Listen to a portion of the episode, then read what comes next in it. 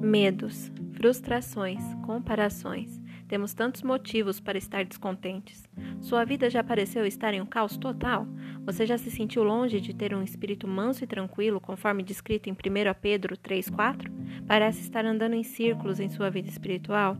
Nós costumamos pensar que o contentamento é algo que simplesmente acontece ao invés de ser algo que nos esforçamos para aprender como Paulo aprendeu.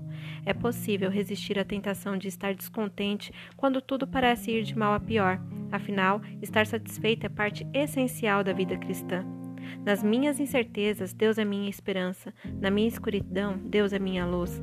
Na minha fraqueza, Deus é minha força. Na minha tristeza, Deus é meu conforto. Entre, sente, fique à vontade. Vem comigo nessa jornada para se tornar satisfeita na graça.